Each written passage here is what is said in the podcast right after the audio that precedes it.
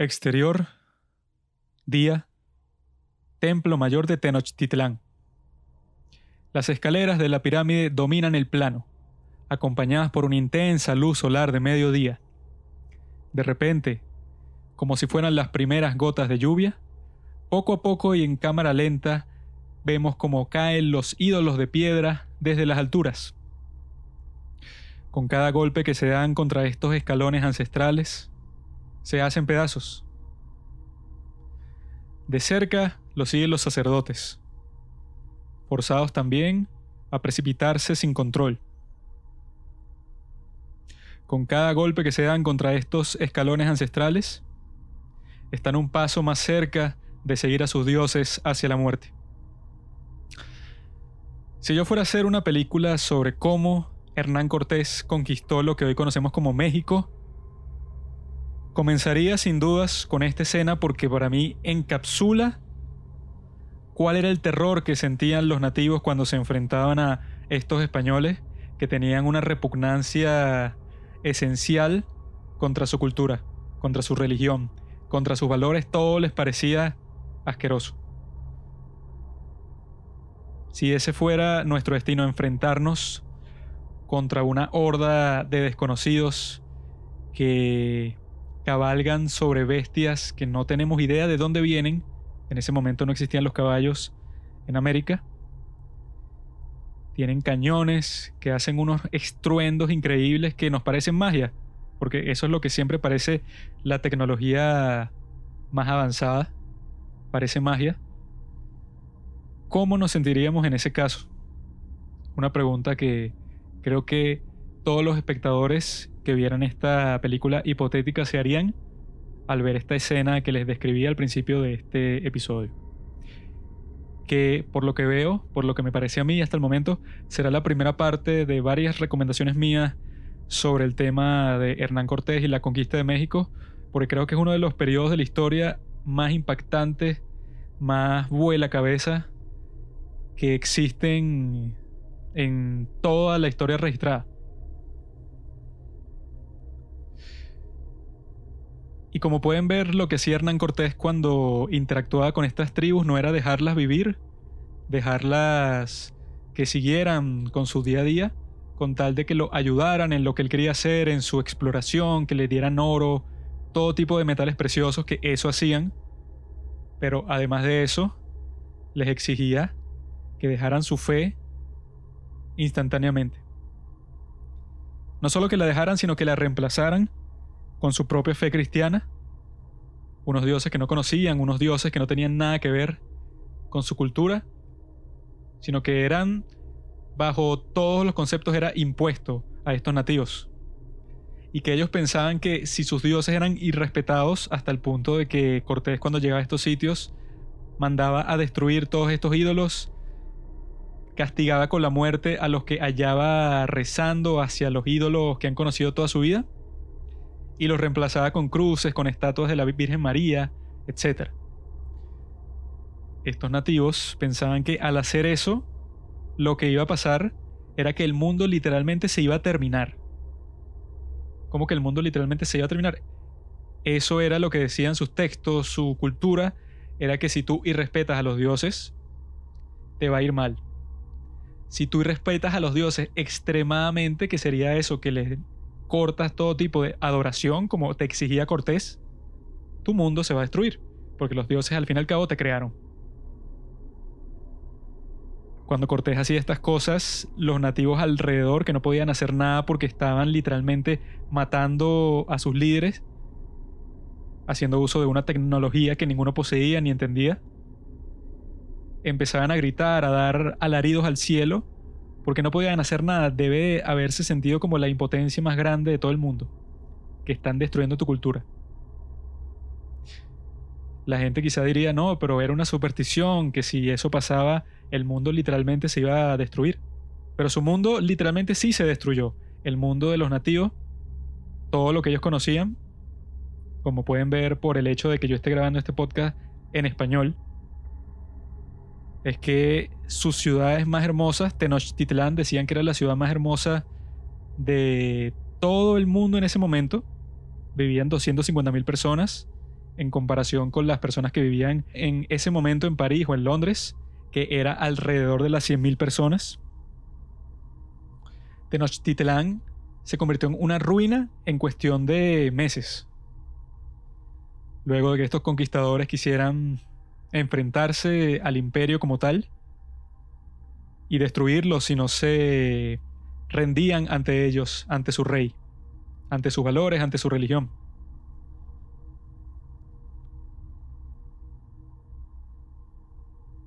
En los colegios, cuando cuentan esta historia, en la escuela primaria, en la escuela secundaria, siempre es contado como algo muy fácil, algo muy simple, algo que era necesario, que iba a pasar, en el sentido de que los indígenas, los nativos, eran tan retrasados tecnológicamente que no tenían manera de luchar contra estos invasores. Que cualquier cosa que hubieran intentado no hubiera funcionado porque las ventajas tecnológicas que tenían los invasores eran demasiado grandes para que ellos tuvieran hasta la más mínima posibilidad de defender sus tierras y sacarlos del continente. La realidad es muy distinta, es totalmente distinta y ese es el punto principal de esta primera parte de esta pequeña serie sobre la conquista de México, sobre este conflicto entre dos sociedades, dos culturas totalmente distintas es que era totalmente al revés.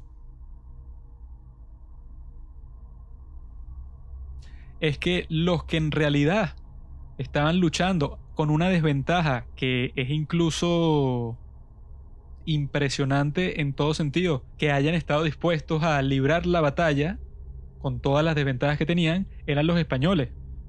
Era la fuerza que comandaba Hernán Cortés, porque él llegó a la península mexicana con 500 individuos bajo su cargo.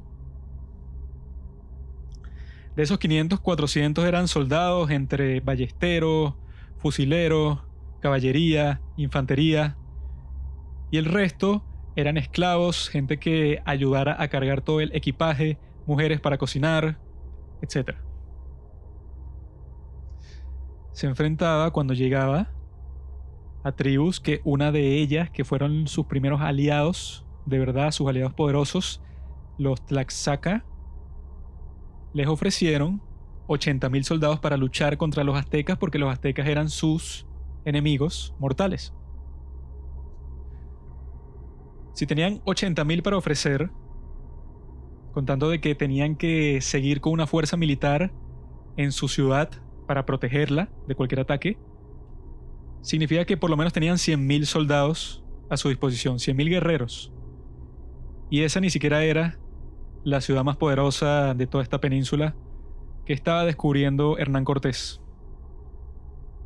¿Cómo entonces fue que un tipo así logró tener éxito con las posibilidades que estaban del otro lado, pero casi al 100%, que si yo tuviera que apostarme dinero, si yo viviera en esos tiempos, conociera la situación y quisiera apostar con un amigo, con cualquier persona, ¿quién va a ser el vencedor al final? sin lugar a dudas, con toda la seguridad del mundo, apostaría todos los ahorros de mi vida a los nativos, al imperio azteca, a todos estos que van a luchar por su casa, por su hogar, a todos estos que están defendiendo sus propias ciudades, que conocen el terreno, que conocen cuáles son las colinas que mejor les sirven de protección, que pueden hacer las mejores estrategias militares, que construyeron sus ciudades para enfrentarse a otros enemigos locales. Ellos son los que tienen la ventaja. El Imperio Azteca, incluso todo unificado, la triple alianza, las tres ciudades principales, Tenochtitlán, Texcoco y Tebuca, esos sin duda podrían convocar a una batalla contra un invasor que es una amenaza para todos ellos. Si juntaran todo su ejército serían cientos de miles de guerreros contra los 400 que tenía Cortés.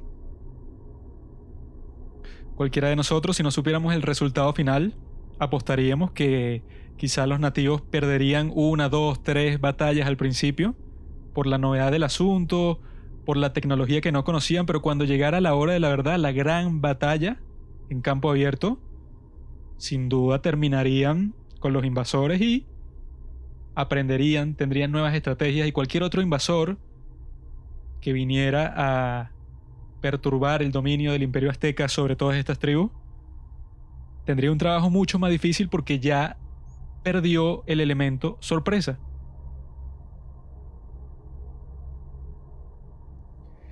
Hernán Cortés tuvo éxito en su objetivo principal, que era acabar con el imperio azteca y hacerse con toda la riqueza, con todo el oro, la mina de oro que estaba cerca de Tenochtitlán, que Montezuma le dio guías a Hernán Cortés para encontrarla y para hacer mapas de toda esa zona, era la que principalmente sostenía la gran riqueza del imperio español. Luego se le añadiría las minas de Perú, pero las de México fueron las principales por muchísimo tiempo, porque eran las más ricas de todas y esa zona era una de las zonas más fértiles de todo el continente. Esa zona la conquistó un tipo como Hernán Cortés que te hace pensar si el destino es real. Si hay ciertas cosas que simplemente tienen que pasar, son necesarias que pasen y sin importar lo improbables que sean, como era en este caso, pasarán a como de lugar se llevarán por delante a todo el que se oponga a ese objetivo. Es un poco frustrante cuando uno se informa sobre este tema parecido, pero no exactamente igual a la conquista de Julio César que hace de los pueblos galos, porque es como dice Dan Carlin en su podcast Hardcore History, estás viendo Star Wars desde la perspectiva de Darth Vader. Esto es un tipo que quiere conquistar todos estos pueblos simplemente por la gloria y las riquezas que le traerá. Y está escuchando toda esta historia solamente desde su perspectiva. Al principio quieres que Hernán Cortés triunfe porque es alguien súper inteligente tanto en la estrategia bélica, en la diplomacia. Es un tipo que tengan por seguro que si hubiera mandado a cualquier otra persona a que capitaneara esa expedición, hubiera fallado súper rápido. Hernán Cortés era especial porque era un tipo que nunca se le acababa la fuerza de voluntad, nunca se le acababa la inteligencia, nunca se le acababa la perseverancia. Estaba dispuesto a hacer todo para triunfar al final, estuvo al borde de la muerte, que cuando uno ya no quiere que triunfe, cuando los españoles, a pesar de que al principio llegan todos sorprendidos, todos repugnados, asqueados de los sacrificios humanos que cometen los nativos, los mayas, los aztecas, todas estas culturas que consideran que el sacrificio humano es lo que mantiene a su sociedad viva y que tiene una relación totalmente distinta con la muerte que la que tenemos nosotros. Obviamente entendían que la muerte no era el final y que si a ti te sacrificaban, eso no quiere decir que desapareces para siempre, sino que vas a volver a nacer tu alma se va a expresar en otra forma y que no es tan terrible que mueras al favor de los dioses. Que tu muerte sirva para hacer una especie de intercambio con los dioses de prosperidad, de paz, de todas estas virtudes que le llegarán a tu cultura gracias a tu muerte. Los españoles que estaban asqueados por todo este proceso, que ellos eran unos buenos cristianos, torturaban, masacraban, robaban, violaban, estaban dispuestos a todos los crímenes posibles que existen, crímenes atroces, asesinar a un montón de gente mientras están teniendo un festival religioso, cuando no están preparados para la batalla, cuando no tienen armas, una masacre completa, asesinarlos a todos, mujeres, niños, hombres. Se creen superiores por su religión, piensan que los nativos son bárbaros, como también pensaba Julio César de los bárbaros, cuando ellos están dispuestos a cometer todas las atrocidades, sin importar lo horribles que sean.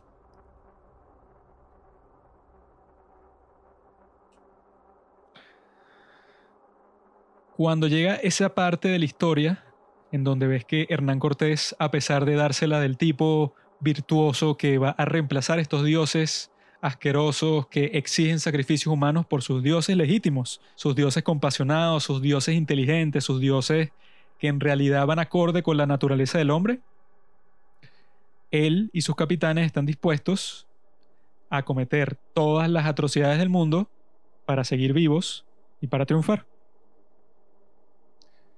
Por eso es que se vuelve frustrante el punto en que ya uno deja de alentar a Cortés y a sus hombres, porque al principio uno le parecía que era una expedición de conquista fascinante, porque la mayoría de sus victorias las estaba logrando a través de la diplomacia, a través de la forma en que se comunicaba con los nativos, que los manipulaba de un lado para otro, pero sin cometer ninguna atrocidad, sino teniendo batallas increíbles en donde estaba peleando contra 40.000 soldados en campo abierto y él solo tenía 350 máximo disponibles que estaban sanos y sin embargo triunfaba. Pues los nativos le tenían un miedo grandísimo a los caballos, nunca habían visto un caballo en su vida, nunca habían visto cañones y cuando se enfrentaban sobre todo a los caballos, ese era su miedo principal, cuando se enfrentaban a ellos era como luchar con un montón de niños asustados.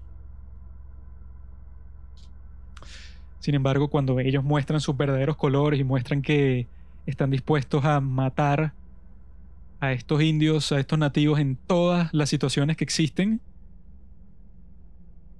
cuando están comiendo, cuando están tranquilos en su casa, algo que va en contra de todos los valores de personas que en verdad tienen honor y que esperan hasta el momento en que la guerra se declare, en que estés contra el enemigo, para en verdad atacarlos. Es frustrante cómo Hernán Cortés siempre se salva, siempre se salva de la muerte. En esa primera escena, cuando él sube al templo mayor, cuando lo tienen asediado en Tenochtitlán, y él quiere subir ahí porque ese es el punto desde el cual los estrategas de los aztecas lo están viendo a él, están viendo todos sus movimientos, es su punto estratégico principal. Él quiere subir ahí, sacarlos a todos, matarlos a todos si es posible. Cuando están en esa misión, Dos nativos lo agarran a Cortés, están a punto de tirarlo por las escaleras con armadura y todo, que casi seguramente significaría su muerte. De repente, en ese momento, sus soldados detienen a los que lo iban a lanzar por las escaleras de la pirámide y él sobrevive. Luego de eso, cuando están escapando de Tenochtitlán, cae al agua, está a punto de ahogarse, sus soldados lo vuelven a salvar. Muy poco después de eso está en otra batalla, la batalla de Tebuca, creo que era esa. Recibe dos piedrazos en el cráneo, se le fractura el cráneo. Sin embargo, ganan la batalla a pesar de estar en desventaja, pero por unos números que cualquiera diría que no tenían ninguna escapatoria y ellos mismos lo pensaban. Se salvó de esa batalla Luego de haber perdido a la mitad de sus fuerzas en lo que los españoles llaman el día de hoy la noche triste, luego de haber sufrido tantos percances, tantos accidentes, tantas violencias desde todas las direcciones, Hernán Cortés entra en coma cuando por fin puede descansar, se recupera, recupera todo lo que perdió, le llegan refuerzos, ya en ese momento había ganado batallas que no debió haber ganado, que debió haber sido derrotado según la lógica. Sin embargo, con una gran fuerza de voluntad, con una genialidad estratégica, ganó las batallas. Después de que le pasa todo esto, después de que está en coma, todo ese proceso, se recupera. Cuando pasa un montón de tiempo que apenas puede dar dos pasos, se recupera, monta su caballo otra vez, guía a sus tropas que ahora tienen más que nunca porque le llegaron refuerzos de otras colonias cercanas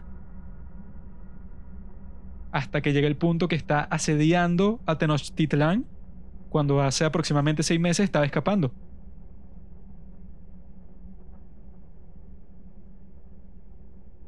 Cuando ellos, en la noche triste, los aztecas los tenían asediados de todas partes, asesinaron a la mitad de sus fuerzas, los aztecas pasaron a celebrar su victoria, a sacrificar a los prisioneros que habían conseguido de los españoles y luego si los rivales eran muy odiados por ellos, incluso los canibalizaban.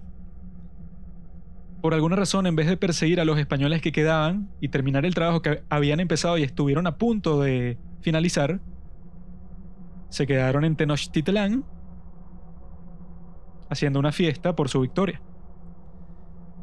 Luego de eso nosotros pensaríamos que si ese grupo de personas que acaban de perder a la mitad de su fuerza, perdieron toda la artillería, todos los tesoros que habían robado de esa ciudad.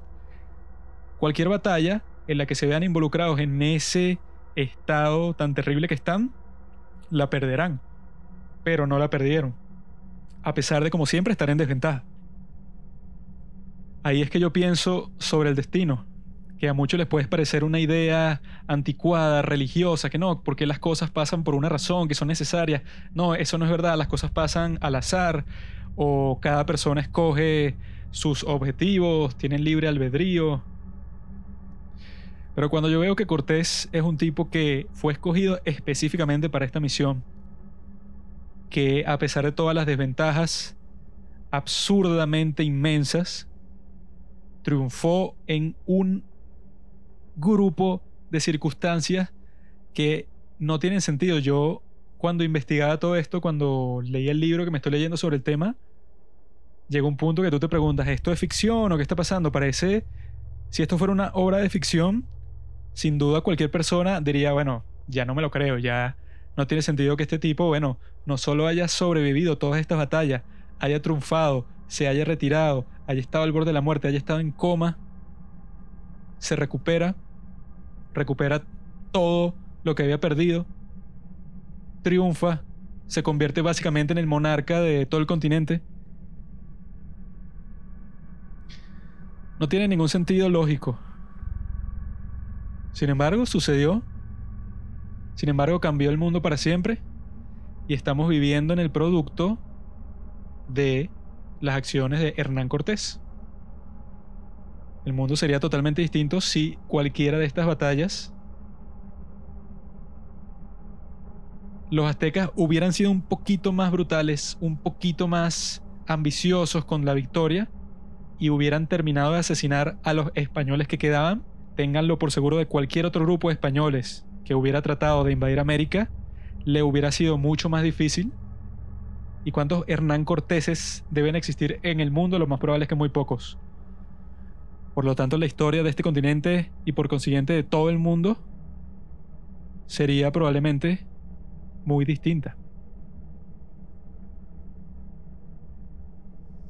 Eso era lo que quería reflexionar y explorar en este episodio para comenzar a hablar sobre las maravillas a las que se enfrentaron Hernán Cortés y sus españoles y todos los conflictos que hubo con las tribus, cómo es que él pudo diplomáticamente y bélicamente triunfar sobre todos estos seres, sobre Montezuma, que era un tipo que la gente lo consideraba un dios y terminó luego de su contacto con los españoles, terminó básicamente como un perro. Todos lo odiaban, todos pensaban que era un impostor, que era una basura, que había traicionado a su pueblo luego de que hace algunos meses el tipo era un dios, era el mejor emperador, nadie se atrevía a verlo a los ojos y la forma en que murió fue apedreado por su propio pueblo. Todo esto lo causó Hernán Cortés. Y de eso es lo que quiero estar hablando en los próximos capítulos, cómo lo hizo, en qué sentido es una de las hazañas más interesantes y más impactantes de toda la historia. Y cómo eso tiene que ver con las civilizaciones antiguas. Tiene que ver cómo se han manejado estos asuntos, cómo se enseñan cuando se lo están explicando a otras personas, que era algo inevitable, que era algo que desde el principio los españoles estaban destinados a dominar a las colonias como si nunca hubieran tenido percances o dudas o cualquier consideración que le diría que, ok, esto quizá no es para ustedes, quizá traten de invadir otra parte, pero aquí hay demasiados guerreros, hay demasiada gente que se les opone a ustedes, una civilización completa, que eso era lo que había en América en ese momento. La educación que existe contribuye en que se vean a los nativos como eso, un grupo de estúpidos supersticiosos que no sabe lo que está haciendo, que que realiza la práctica bárbara de sacrificio humano sin ningún sentido, sin ninguna justificación, cuando todo lo contrario es una práctica que ha existido en todas partes del mundo, que era esencial para su religión y que es difícil de entender para alguien como nosotros que, según la cultura popular del siglo XXI, la muerte es el final. Por eso es que pensamos que la muerte es lo más atroz del mundo, porque no puede haber nada después de la muerte. Es como que la, la inexistencia pura, la nada, y pensamos que cuando sacrifican a estos seres, estos miembros de la tribu, eso es lo que ellos también están pensando, que los van a sacrificar y van a morir y su alma se va a extinguir para siempre, pero no. Ellos tenían una perspectiva totalmente distinta. Y lo que nos puede parecer bárbaro el día de hoy puede haber sido totalmente justificado en ese momento. Por eso es que creo que este tema merece mucha discusión, mucho análisis, reflexión de todo lo que dure. Pueden ser varias partes. Esta es la parte 1, pero no sé si solo serán dos partes, tres partes, cuatro partes. Cuando me tarde de hablar de esto, pero lo que me gustaría es eso, que piensen en qué sentido hay cosas que están destinadas. Porque yo con otras historias, por ejemplo, con ese ejemplo que di al principio, la conquista de los galos por parte de Julio César. En muchos momentos Julio César también tenía unas desventajas bastante grandes frente a él, pero al mismo tiempo sus recursos eran uno de los mejores ejércitos quizá en toda la historia del mundo, disciplinado, bien armado, bien alimentado, todos bien entrenados, era algo, una fuerza bélica increíble. Los otros quizá lo podían superar el número o tener una estrategia mejor, conocer mejor el área, pero Julio César siempre tuvo una fuerza y una probabilidad de triunfo bastante decente. En el caso de Hernán Cortés, la probabilidad de éxito que cualquiera de nosotros le hubiera dado desde el principio hubiera sido 0,01%. Es difícil ver la historia como en realidad pasó en el momento porque uno, bueno, ya tiene todo un montón de conceptos que no existían en ese momento y ya sabe cuál es el desenlace. Pero en muchos estudios de la historia siempre tratan de hacerlo ver como si todo era necesario, todo iba a pasar desde el primer momento, era obvio que eso iba a ser así. Y es una perspectiva que es fácil caer en eso porque ya sabemos cuál fue el desenlace, cuál fue la conclusión de todos estos dramas humanos si viviéramos en la época en donde César hizo todo lo que hizo, todo lo que conquistó, todo lo que ganó, pensáramos quizá, ok, César se enfrenta a unas probabilidades bastante oscuras, quizá tenga 40% de victoria, 30% de victoria, pero siempre tiene muchos atributos importantes de su lado. Tiene experiencia, es un veterano, es uno de los mejores generales de toda la historia. Representa el imperio más poderoso de ese momento, etc. Hernán Cortés es un tipo que no tiene nada de eso y sin embargo sus acciones llevaron al mundo entero hacia un curso que yo creo que no era obvio para nadie en esa época que era el camino que iban a transitar. Nadie pensaba que, ah, bueno, claro, si llegan este número de conquistadores para este nuevo continente, es obvio que tarde o temprano lo van a conquistar completo, que van a convencer a todas las tribus, que van a destruir el imperio más poderoso de todos, que van a revolucionar cómo se vive en ese sitio, van a cambiar toda la sociedad, toda la cultura. Nadie se imaginaba eso en el momento. Nadie tenía idea de qué iba a pasar. Y todo lo que terminó pasando, todo lo que se narra en este libro que me estoy leyendo, que es sobre la conquista de México, todo era improbable, sin embargo, todo pasó. Es historia. Ha moldeado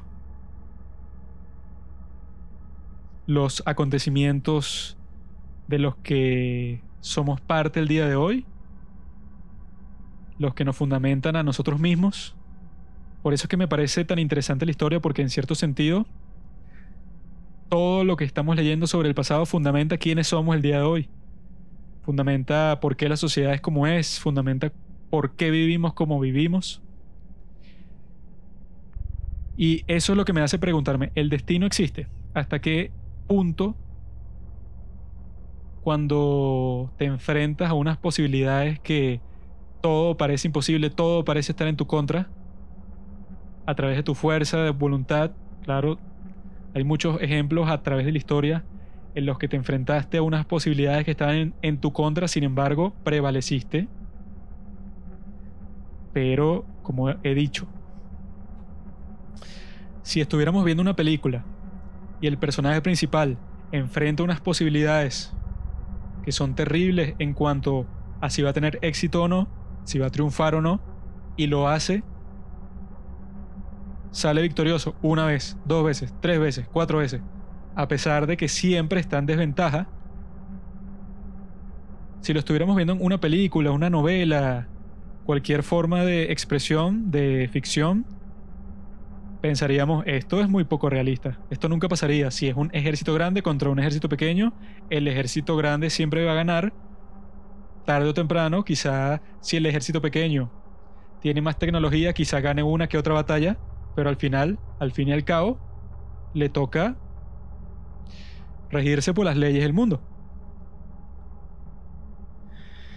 Pero me temo que hay momentos en la historia que las leyes del mundo, las reglas que rigen la historia parecen no tener efecto, parecen, al menos por unos momentos, quedar invalidadas por la fuerza, por el valor, por la voluntad de un hombre que está dispuesto a morir para cumplir lo que quiere,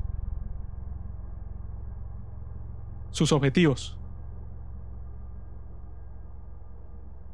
Y si uno lo ve así, creo que la historia, a mí personalmente en muchos casos me interesa más que la ficción en sí. Porque siento que estoy leyendo eso, siento que me estoy leyendo a mí mismo en cierto sentido lo que me constituye, lo que ha formado el mundo a mi alrededor. Y si a ustedes también les interesa, veo que tenemos algunas personas que nos siguen desde México.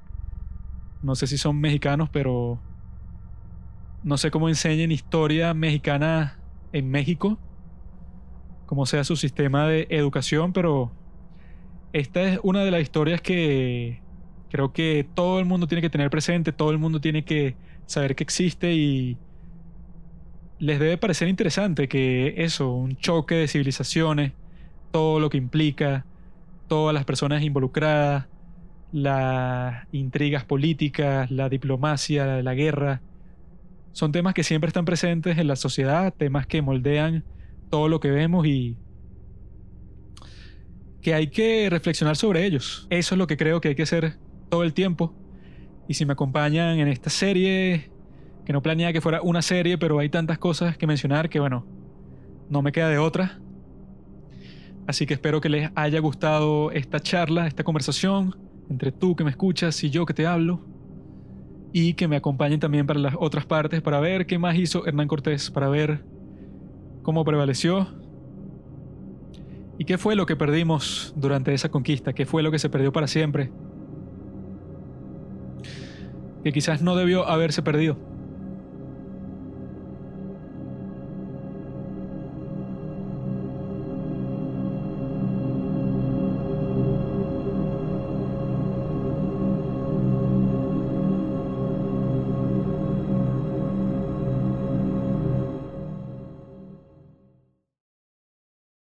Gracias por escuchar Los Padres del Cine. Síguenos en Instagram en arroba los padres del cine para enterarte de los nuevos capítulos que iremos publicando. Si nos escuchas por Apple Podcast, déjanos una reseña. Si no, disfruta escuchándonos en todas las aplicaciones por las que puedas descargar podcast.